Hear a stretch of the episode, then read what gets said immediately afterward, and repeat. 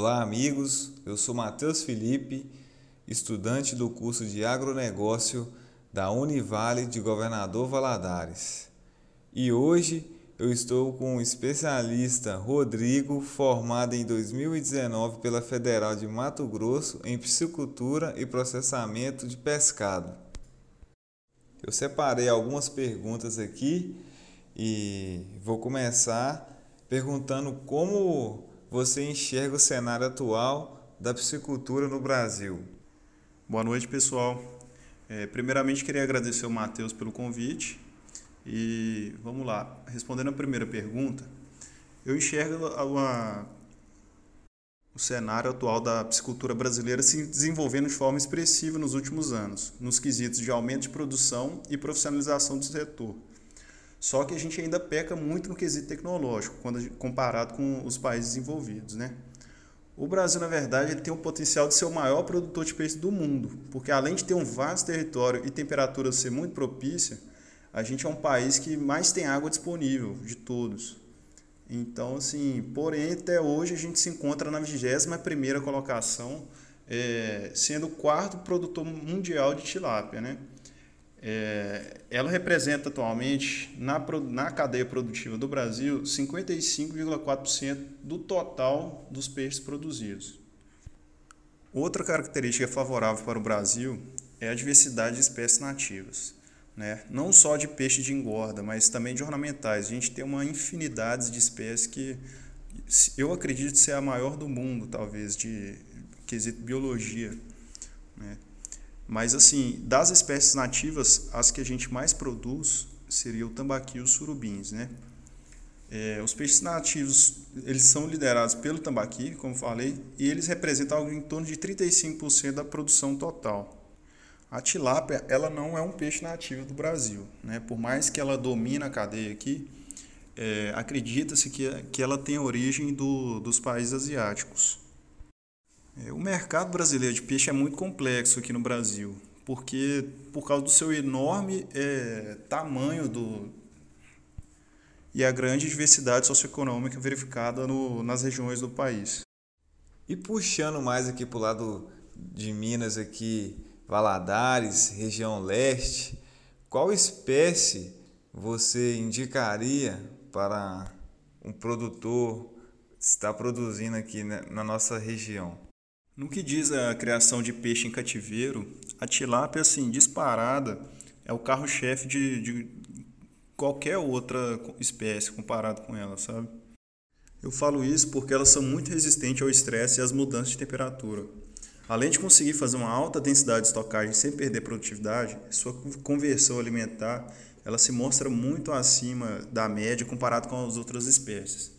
É um ponto muito importante que faz ela ser tão produzida é o seu rendimento de filé, que além de ser grande parte do peso do animal, ele não possui espinha Y. Isso facilita muito seu preparo, tornando muito bem aceito pelo mercado consumidor.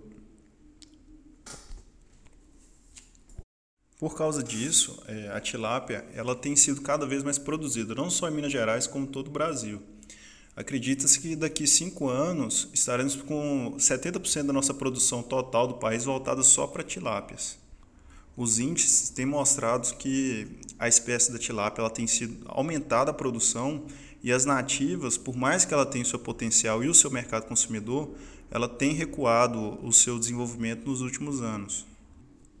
Além da tilápia, qual outra espécie você recomendaria para essa região aqui do leste de Minas, Valadares. Você falou sobre as espécies nativas. Você poderia falar alguma delas aí que se encaixa bem no nosso clima aqui, leste de Minas? Então, é, a tilápia ela tem uma boa aceitação ao ser criada com outras espécies, né? O, o recomendado, na verdade, é mesclar a criação de tilápia com duas espécies nativas nossas, a carpa capim e o tambaqui. A carpa, porque ele se alimenta dos restos de alimentos que sobram no fundo do viveiro, e isso faz com que a qualidade da água melhore como um todo. Já o tambaqui, ele por ser um, um peixe filtrador, ao contrário da carpa, ele tem um comportamento de permanecer nas superfícies da água. Então ele trabalha nessa manutenção da filtragem da água na superfície, enquanto a carpa trabalha na manutenção do, do fundo do viveiro. Mas para fazer essa mescla, tem que fazer todos os cálculos de, de quantos por cento de cada espécie vai ter. Mas falando agora de, de, de criação de forma isolada, de produção de forma isolada, o tambaqui e o surubim seriam ótimas espécies para estar tendo uma ótima lucratividade, porque são espécies famosas de ter uma boa conversão alimentar também. E por se ter um filé muito saboroso, ele se torna muito bem aceito pelo mercado consumidor. Para finalizar, você vê perspectivas de crescimento deste mercado da piscicultura aqui em Minas, Governador Valadares, as regiões leste aqui, que você tem a dizer sobre o andamento né, das, das pessoas que pretendem aumentar sua produção, trazer novas espécies, sempre está renovando o mercado e trazendo também espécies nativas da região. Minha perspectiva é que o crescimento é certo. Né? A carne de pescado é muito nobre e as pessoas buscam cada vez mais se alimentar melhor. É, a piscicultura possui um estilo de produção muito mais sustentável e lucrativo quando comparado com outros tipos de segmentos. Eu fui uma palestra uma vez que o, o palestrante, ele, uma certa vez, ele fez uma comparação de, um, de lucratividade de um hectare de soja para um hectare de tilápia. E foi algo assim, a tilápia deu uma lucratividade oito vezes maior. Então é, só que exige uma mão de obra muito mais qualificada, né? Então assim, não só a piscicultura, como a aquicultura também, que no caso envolve criação de camarão, rãs e outros tipos de animais, é, o crescimento ele vai acontecer, ele já está acontecendo, os números têm mostrado isso. Mas como para qualquer outro negócio, o sucesso do negócio se dará na medida que o produtor dominar as técnicas e acoplar a produção a uma tecnologia de ponta para otimizar a produção e, consequentemente, a lucratividade. Muito bom. Eu queria agradecer pelo tempo disponibilizado para estar tá explicando um pouco mais, né, para as pessoas aqui da região de Governador Valadares, pelas pessoas da universidade. Foi um pouco rápido, mas deu para entender bastante coisa e para as pessoas terem uma noção de produção de pescados, né?